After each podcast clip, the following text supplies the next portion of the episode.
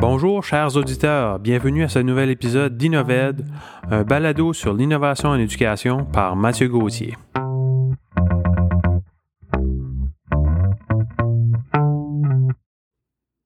Bonjour tout le monde, donc euh, bienvenue à ce nouvel épisode. Euh, cette semaine, je voudrais peut-être saluer euh, deux nouveaux abonnés sur mon fil Twitter. Donc, il y a premièrement JB, donc qui se trouve sous le nom A commercial J-T-H-I B-O-U-T-O-T 95. Donc, bienvenue JB dans, ma, dans mon fil Twitter. Puis il y a aussi Geneviève Charon qui s'est ajoutée donc à commercial Mini Pomme. Donc, Geneviève qui m'a aussi ajouté dans différentes listes. Donc, merci d'avoir partagé le balado. de plus, dans notre groupe Facebook, on a plusieurs nouveaux abonnés. on est rendu à plus d'une centaine de membres, donc 110 membres pour être exact. Et donc, continuez à, entrer en contact avec nous. Donc, euh, on, aime bien ça. Euh, justement, l'épisode de cette semaine, c'est euh, par rapport à une suggestion que j'avais j'avais demandé un, appel de suggestion de participants dans le groupe Facebook. Puis, la première réponse était de Annick Arsenault qui nous a proposé Madame Martine Cadieux. Donc, Martine, qui est une enseignante de première année. Qui fait beaucoup de projets dans sa classe, puis elle a pris le temps euh, malgré son congé euh, de maternité, de me rencontrer puis de discuter sur ce qu'elle fait dans sa classe. Peut-être pas cette année, mais dans les années passées et ce qu'elle prévoit faire aussi euh, dans les années futures. Donc, je vous souhaite un bel épisode. Donc, maintenant, je suis en présence de Mme Martine Cadieux qui a accepté notre invitation. Donc, merci beaucoup, Martine, d'être avec nous. Merci, ça fait plaisir. Donc, Martine, un peu pour que nos auditeurs puissent savoir euh, qu'est-ce qui est ton parcours, pourrais-tu nous parler un peu de ton projet de vie de carrière et comment ça a évolué au fil du temps? Mon projet de vie carrière a, changé un peu, mais assez rapidement. Quand j'ai commencé à l'université, euh, j'étais en administration parce que euh, c'est dans la famille. Mon grand-père était dans ce domaine, mes parents aussi. Puis j'avais un intérêt pour les mathématiques, la comptabilité, la gestion. Puis euh, après mon, premier semestre, ma première année, j'étais un peu en questionnement. J'avais l'impression de ne pas être à ma place euh, et de ne pas savoir qu'est-ce que j'allais pouvoir faire avec un bac en administration. Il y avait un peu trop d'options à mon goût, trop de possibilités. Et puis euh, mon père m'a organisé quelques journées carrière avec différentes connaissances. Puis j'étais aussi allée passer quelques journées dans les écoles parce que ça faisait quelques années que j'enseignais des cours de danse créative et j'aimais ça.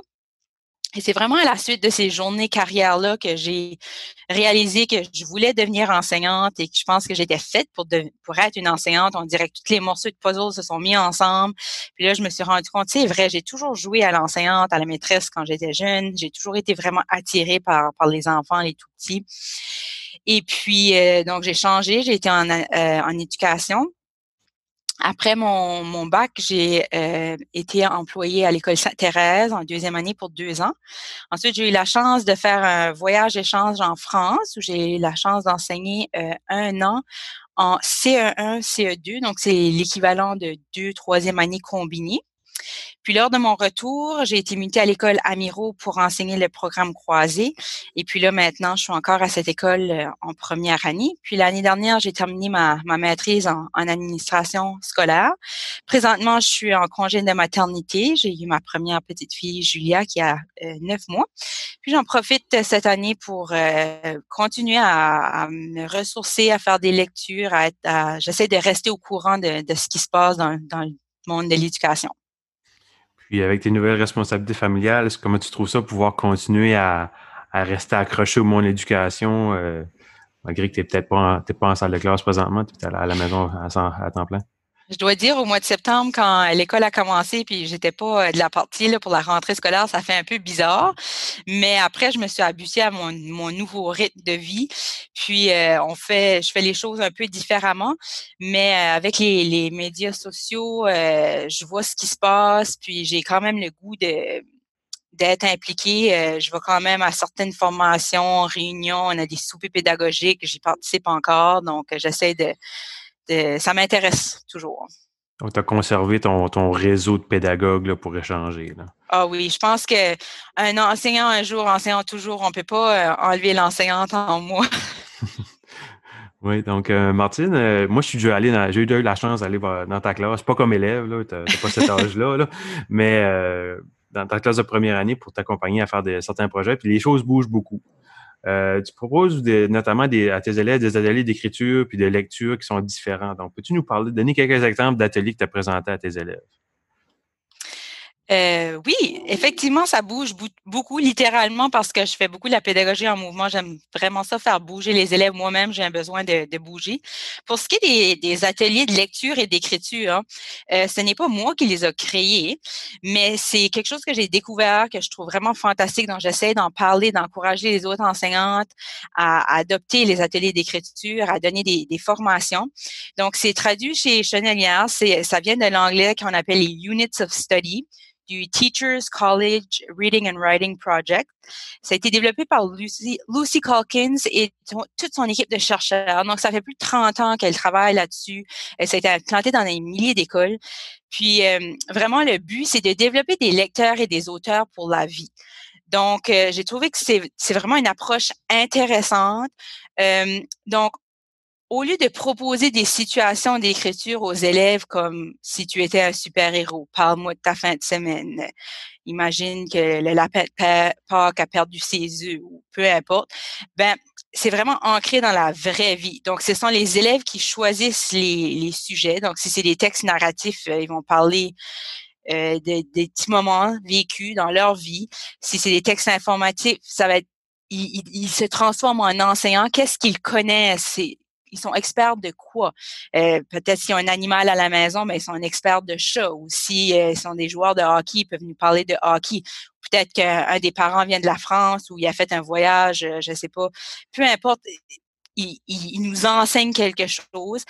pour les textes d'opinion, ben, ils peuvent nous parler de leur, livre préféré ou du meilleur resto à Moncton, ainsi de suite. Donc, les structures sont, assez simples, mais on enseigne beaucoup plus que la, simplement la structure de texte, puis les conventions en linguistique. On, on enseigne les procédures puis les habitudes des vrais auteurs. Donc, on va vraiment voir les vrais auteurs dans la vraie vie. Qu'est-ce qu'ils font? Comment ils font leur métier? Donc, euh, c'est ce que je trouve vraiment intéressant avec euh, ces ateliers-là. Puis, moi, pour la première fois, j'aime enseigner l'écriture. Auparavant, l'écriture, c'était vraiment euh, ma bête noire. Euh, J'aimais pas ça. Je trouvais que c'était c'était ardu. Puis je trouvais que les élèves étaient pas toujours motivés. Et pour la première fois, euh, j'ai jamais vu des élèves aussi motivés à écrire. Euh, les matins, en rentrant, ils me demandent est-ce qu'on a les ateliers d'écriture aujourd'hui, madame? Si je dis oui, c'est youpi. Euh, j'ai jamais vu des élèves quand la cloche sonne qui veulent continuer à écrire. Euh, qui veulent parfois continuer à la maison. Donc, vraiment, ils sont super engagés, motivés. Ça développe beaucoup aussi leur, autonomie. C'est une approche qui différencie automatiquement aussi. Donc, ça, je trouve ça vraiment bien. Euh, donc, euh, c'est ça pour les ateliers d'écriture. Puis Martine, comment comment tu abordes ça différemment avec tes élèves, dans le fond? Là? Parce que là, tu as parlé, là, au lieu de parler que le lapin de Pâques a perdu ses yeux, comment tu amènes l'élève à, se trouver un sujet puis vraiment euh, prendre ce qui l'intéresse dans le fond puis d'écrire là-dessus? Ce qu'on fait, c'est que euh, chaque euh, atelier commence par une mini-leçon de 10 minutes où on enseigne quelque chose spécifique. Ça peut être euh, la comparaison ou ça peut être le dialogue ou ça peut être une bonne habitude d'écrire quand j'ai pas d'idée ou quand je pense avoir fini mais j'ai pas fini, etc. Puis Ensuite, les élèves ont une période d'écriture, puis les élèves écrivent beaucoup parce qu'on sait, comme la lecture, plus on lit, meilleur on devient. C'est la même chose avec l'écriture. Donc, les élèves ont énormément de temps à écrire. Puis pendant cette période d'écriture-là, euh, les élèves ils vont pas nécessairement commencer un nouveau texte à chaque période d'écriture. Ils ont un dossier d'auteur, si tu veux, puis ils vont ils vont souvent poursuivre ce sur quoi ils travaillaient. Puis, euh, comme j'ai dit, ça vient ça vient de, de eux. On leur enseigne aussi une des habitudes. Euh, je vais quand un élève dit Ah, oh, madame, j'ai fini, ben là, les autres vont répondre Non, non, non, tout ne fait que commencer. Donc, on pense avoir fini, mais qu'est-ce qu'on peut faire euh, pour améliorer son texte, le réviser, euh, l'améliorer? Donc, euh, c'est ça, c'est pas ça, ça vient pas de l'enseignant, ça vient des élèves. Donc, par exemple, si c'est les textes informatif, ben, on peut faire au début euh, une banque d'idées, mais ça va vraiment de eux. Donc moi, je, je leur demande, OK, qu'est-ce que toi tu connais vraiment bien? Que tu es expert. Puis souvent, il s'agit juste de dire, ah ben, il me semble que toi, tu joues au soccer, n'est-ce pas? Ou euh, il me semble que tu aimes faire la cuisine. Peut-être que tu pourrais nous parler des recettes que tu fais euh, à la maison ou de ton passe-temps. Donc, les, les, élèves sont pleins de ressources, puis les ressources ou les sujets sont en eux. Puis, il suffit des fois de quelques exemples, puis les, les, les sujets déboulent, si tu veux. Ils s'enchaînent d'un à l'autre moi, ce que j'aime, Martine, dans ce que tu nous partages, c'est que je vois beaucoup euh, une investigation authentique d'un sujet que l'élève, sur lequel il est expert, mais il y a aussi euh, tout l'aspect de voir comment ça se passe dans la vraie vie. Donc, vraiment voir les connaissances de la discipline, de qu'est-ce que c'est être un, auteur pour de vrai dans la vie, pour pas juste écrire des, des textes pour son enseignant. Donc, ça, c'est deux, deux, deux choses qu'on voit dans notre tableau d'enseignement euh, qui est basé sur le développement de compétences. Donc, j'aime vraiment pouvoir faire des liens entre ce que Il y a beaucoup de liens entre euh, les ateliers de lecture et d'écriture. Donc, on, on, fait vraiment le pont entre les deux, que c'est interrelié. Et puis, pourquoi on lit? Ben, on lit pour pour le plaisir, pour se détendre, on lit pour apprendre des choses, d'où les textes informatifs, on lit pour euh, ou on écrit pour convaincre les gens. Donc c'est vraiment euh, dans un but euh, utilitaire. Puis les euh, bon les, les, élèves écrivent beaucoup de, de, textes, on mise beaucoup sur le volume et on ne corrige pas tout. Ça c'est quelque chose aussi que plusieurs enseignants ont de la difficulté parce que ils veulent que les textes n'aient pas d'erreur. Mais nous, ce qu'on, l'approche, si tu veux, c'est que, bon, les élèves ont mis sur le volume, on veut qu'ils écrivent beaucoup, puis on va seulement corriger les textes qui vont être exposés, qui vont être présentés ou publiés. Comme ça, ça donne beaucoup de temps aux élèves à travailler d'autres choses que juste les conventions linguistiques, que juste la majuscule et les points et les mots d'orthographe. Donc là, on peut vraiment aller travailler la voix de l'auteur. Qu'est-ce qu'ils ont à nous dire, les, élèves? Euh, qu'est-ce qu'ils veulent nous enseigner? C'est quoi leurs opinions, qu'est-ce qu'ils pensent? Puis moi, à travers cette approche-là, j'ai euh, quelque chose que j'aime beaucoup, c'est que j'apprends à connaître mes élèves énormément. Quand euh, c'est des textes narratifs, ben, ils me parlent de leurs petits moments à eux. Qu'est-ce qu'ils vivent tous les jours?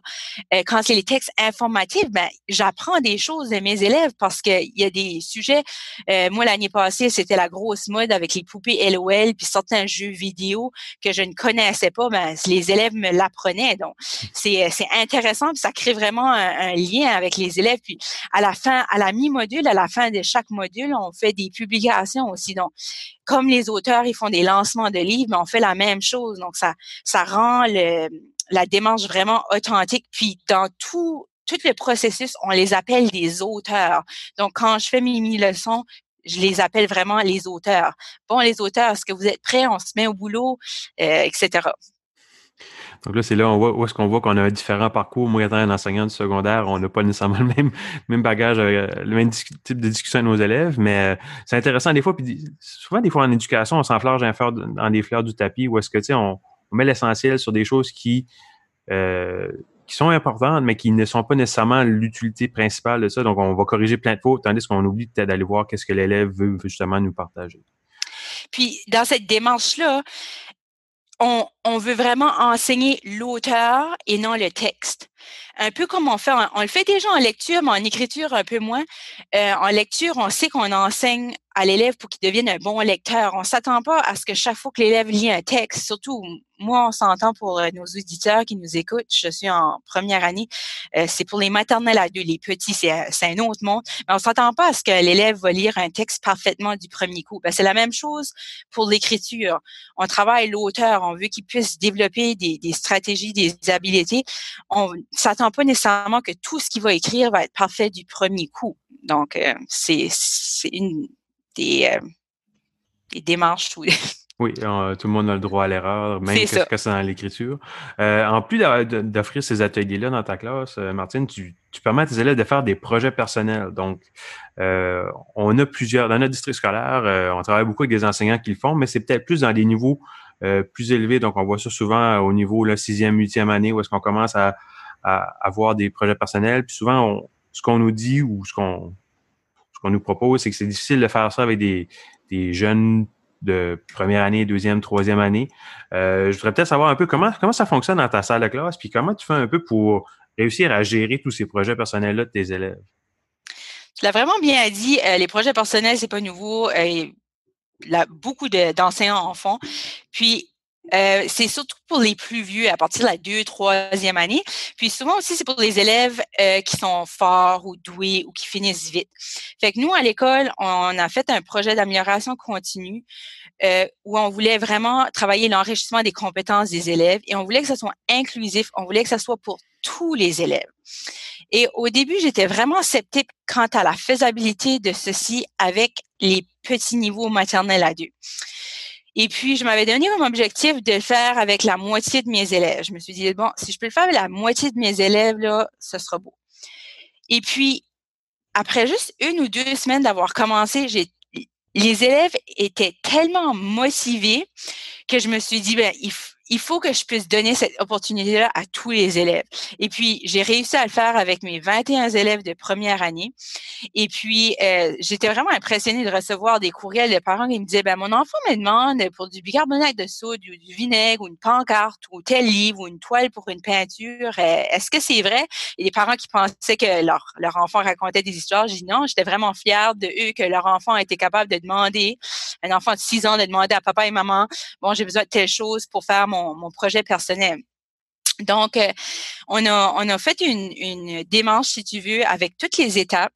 Puis on commence au début avec un, un, remue-ménage d'idées, d'activités. Parce que souvent, les petits vont, quand on leur demande euh, quelle sorte de projet tu veux faire, ils vont proposer des choses, euh, soit qui sont pas réalisables dans un contexte de salle de classe ou qui un projet qui est peut-être pas faisable.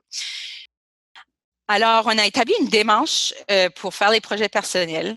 On commence tout d'abord par euh, donner un questionnaire aux élèves et aux parents pour essayer de connaître c'est quoi leur intérêt, leur passion, leur goût, leur force.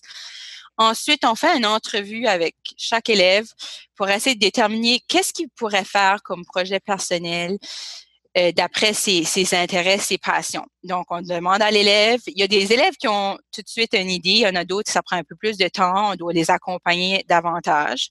Une fois le, projet choisi, on accompagne l'élève pour établir les étapes. quelles sont les différentes étapes du projet? Et puis, on les fait sous forme euh, de, de seulement des mots-clés, des photos, des petits pictogrammes pour les aider.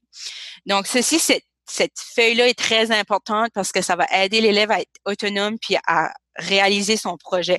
Donc, on essaie aussi dans chaque projet d'intégrer euh, un peu de, de, lecture, d'écriture, de communication orale, euh, mais on veut vraiment développer toutes sortes de, de compétences et compétences sociales aussi. On peut ajouter de la technologie dedans, dépendamment. Donc, une fois qu'on a établi avec l'élève quel projet il voulait faire, on l'aide à, à mettre les étapes les étapes, l'enseignant doit vraiment accompagner l'élève pour les petits parce qu'ils ne savent pas nécessairement c'est quoi les étapes nécessaires pour arriver au produit fini ou au service à la fin ou peu importe. Donc, euh, après ça, une fois que tous les élèves ont leur projet, leurs étapes d'enligner, euh, il y a différentes façons. parfois, il y a des enseignants qui euh, accordaient une période par semaine, si tu veux, à ceci, où tous les élèves travaillaient sur leur projet. Ou sinon, ils laissaient quatre à cinq élèves par jour travailler sur leur projet personnel, soit pendant les cinq au quotidien, les centres, la roue d'ortho, quelque chose comme ceci. Alors, euh, les projets personnels euh, permettent aux élèves de découvrir qui ils sont, qu'est-ce qu'ils aiment. Ça va vraiment dans la compétence ou le, projet de vie et carrière. Ça permet aussi de développer l'autonomie qui est très importante euh, au niveau du, primaire, le maternel à deux, euh, leur engagement, la créativité, puis ils sont vraiment fiers aussi de, leur projet, de, ce qu'ils font. Euh, j'en ai eu de toutes sortes. Ça peut être un élève qui tourne construit une tour CN en Lego de 100 étages parce qu'il faut qu'ils apprennent à compter jusqu'à 100 en première année. Euh, on a une qui voulait faire des toutous. J'ai pas de machine à coudre dans la classe, mais elle a trouvé comment faire des toutous avec des bosses en couture. Il y en a qui c'était des tours de magie, d'aller aider des élèves dans la classe de maternelle, euh, de faire des petites balles anti-stress pour des élèves à besoin dans l'école. Euh, ça pouvait être d'offrir des, ateliers ou organiser un tournoi de soccer. Vraiment, les idées, les projets personnels étaient différents, comme tous les élèves sont différents finalement. C'est plein de projets qui certainement ont réussi à engager les élèves là, euh, dans euh, euh, leurs apprentissages. Mais une autre chose qu'on me parle souvent, c'est que c'est difficile de trouver du temps dans la, journée scolaire pour arriver à ça. Donc, quel genre de choix pédagogique que tu as dû faire, toi, dans, ta pratique pour justement intégrer ces, projets personnels-là? Ben moi, personnellement, je l'ai intégré euh, dans euh, mes cinq au quotidien le matin. Euh, comme ça, quand les élèves rentrent, rentrent, habituellement, ils vont dans leur centre respectif, puis c'est une routine qui est établie. Ils savent où aller, ils savent quoi faire. Et puis, un des centres, c'est le projet personnel. Donc, le matin, au lieu d'aller au centre de lecture, au centre d'écriture, ben, l'élève va au centre de projet personnel, il sort sa feuille avec ses étapes, puis il commence à travailler. Et puis, moi, avant de m'installer à ma table de lecture guidée avec mon groupe d'élèves, ben, je peux juste aller m'assurer que les 4-5 élèves, ils sont installés, ils ont ce qu'ils ont besoin. Comme ça, moi, je serai pas dérangée quand je vais faire mon 20 minutes de lecture guidée. Donc, euh, j'ai trouvé que ça, c'était une, une pratique gagnante.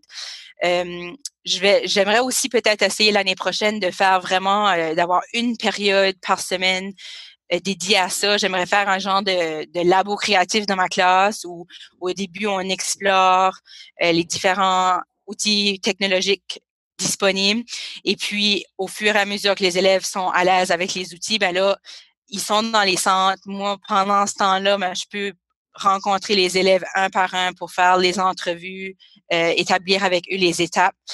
Donc, pour moi, je pense que ça, ce serait une autre euh, façon de, de procéder, une autre pratique gagnante pour arriver à, le faire. Je pense que un peu comme avec les ateliers de lecture et d'écriture, souvent les enseignantes me disent ah ben j'ai pas le temps.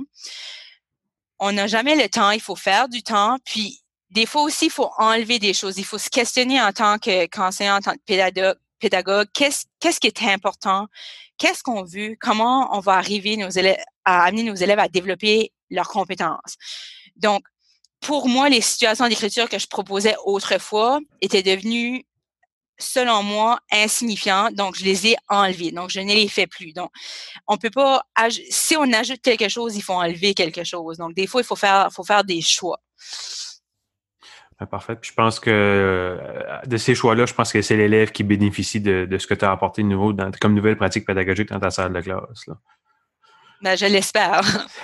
Puis en plus de toutes ces activités-là, tu fais aussi de la philosophie avec tes élèves. Euh, oui. Comme peux-tu nous parler un peu de comment on se prend pour faire de la philosophie avec des jeunes de, des enfants de 5-6 ans? Euh, puis qu'est-ce que ça a comme apport auprès de leurs apprentissages? J'ai commencé à faire de la philosophie avec c'est un projet de recherche de l'Université de Moncton avec euh, Mathieu Lang et son étudiant Samuel. Il était venu dans ma classe faire une ou deux sessions de modelage. Ensuite, ils m'ont, ils m'ont laissé aller. Puis, euh, j'ai, j'ai vraiment découvert euh, cette, cette activité ou cette approche. C'est, c'est très simple, mais c'est tellement constructeur pour les élèves c'est, on le fait une fois par semaine, 15 à 30 minutes, on s'assoit en cercle, je fais une petite mise en situation, ensuite je pose des questions ouvertes.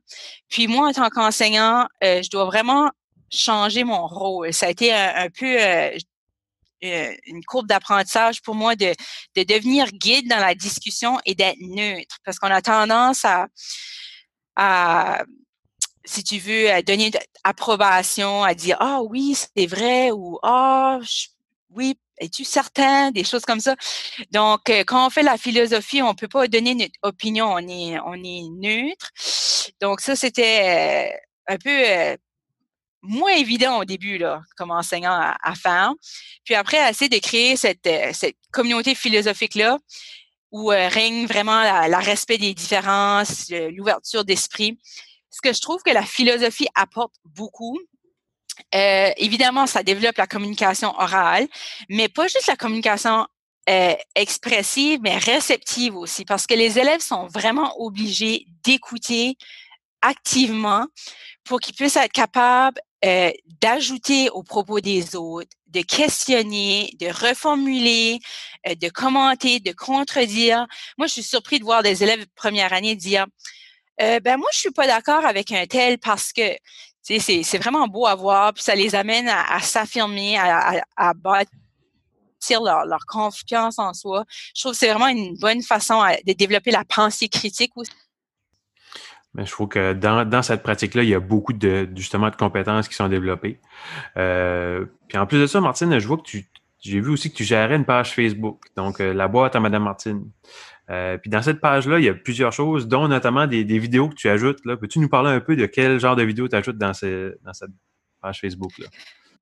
Oui, au départ, c'était pour partager avec mes collègues, d'autres enseignants, des idées, des articles, des ressources.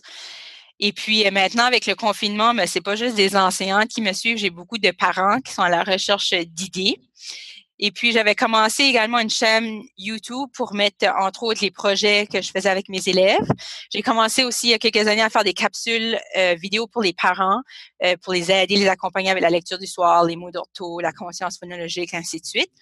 Et puis, euh, mais dernièrement, je fais l'heure du compte quotidiennement. Alors, lorsque les écoles ont fermé avec la COVID, j'ai vu sur Facebook, Alphabétisation de Nouveau-Brunswick demandait aux gens qui avaient du temps de se filmer euh, à faire, à lire une histoire. je me suis dit, ah, ben, moi, j'ai du temps, j'adore lire des histoires, donc je pourrais le faire. J'ai commencé par faire une vidéo. J'ai vraiment eu du plaisir, donc j'ai décidé ben, pourquoi pas en faire une à tous les jours. Donc, euh, je suis rendue, je pense, à la 27e vidéo.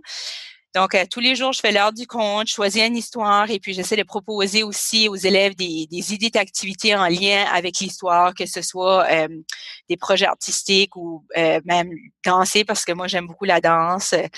Donc, j'ai reçu beaucoup de, commentaires positifs d'enfants, de, parents, d'enseignants. Ils sont beaucoup, beaucoup appréciés les, les heures du compte si nos auditeurs veulent aller voir ça, donc dans le fond, ils peuvent aller soit sur ta page Facebook, la boîte de Madame Martine. Euh, tu as une chaîne YouTube, donc euh, est-ce que c'est encore la boîte de Madame Martine comme nom?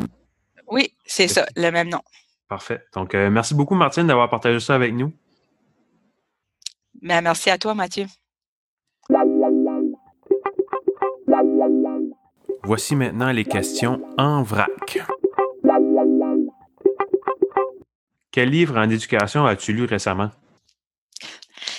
J'ai lu dernièrement euh, Sur le terrain de Kate Roberts et Maggie Betty Roberts. Et puis, ce livre, c'est pour proposer des outils de différenciation, euh, de rigueur et d'autonomie. Puis, j'ai aussi lu euh, le livre L'importance des mots de Peter Johnston. Parle-moi d'un geste qu'un de tes enseignants a fait qui t'a marqué. En huitième année, j'avais un enseignant qui s'appelait Ricky Côté. Et puis, tous les lundis matins, il, animait une petite discussion sur ce qu'on avait fait en fin de semaine, mais lui était un passeur culturel. Il voulait vraiment qu'on partage euh, des choses, des livres qu'on avait lus en français, des émissions, des films en français qu'on avait vus. Et comme j'étais une des seules euh, dans la région de Moncton qui euh, allait à la bibliothèque tous les samedis puis qui allait au ciné-campus de l'université, j'avais beaucoup de choses à partager. Puis moi, j'étais une une petite fille très, très réservée. Donc, euh, Ricky m'a vraiment donné une voix. La petite fille, euh, Janie, est sortie de sa coquille. Puis en plus, il nous faisait faire de l'impro. Au début, si j'aurais pu fondre dans le plancher, je l'aurais fait. Puis à la fin de l'année scolaire, je pense que j'étais la première à sauter euh, dans l'arène pour, pour faire de l'impro. À ton avis, quel est le rôle de l'école?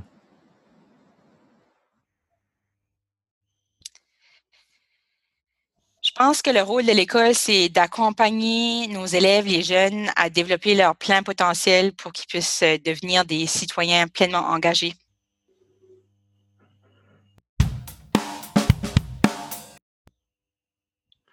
À ton avis, quel enjeu en éducation est-il le plus pressant à remédier? Euh, dans tes balados précédents, j'ai entendu plusieurs parler de motivation et d'engagement des élèves. Mais euh, au niveau euh, du primaire, surtout maternelle à deux, moi, je vois pas que c'est vraiment un problème au niveau de la motivation. Moi, les élèves sont, mes élèves sont très motivés et engagés. Alors, je dirais que ce serait davantage de, ressources pour prévenir au lieu de guérir, euh, surtout au niveau de la santé mentale.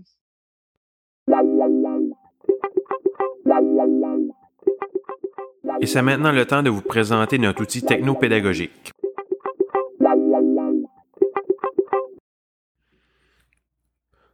Donc, avant de peut-être commencer à vous présenter mon nouvel outil technopédagogique de cette semaine, je voudrais peut-être revenir sur euh, l'outil technopédagogique que je vous ai présenté à l'épisode 6, euh, qui concernait justement Zoom. Donc, Zoom, qui est une plateforme euh, pour échanger. donc, il y a eu plusieurs mauvaises presses qui sont sorties sur Zoom dernièrement, à savoir des, failles en, en, termes de confidentialité, certaines histoires qui sont assez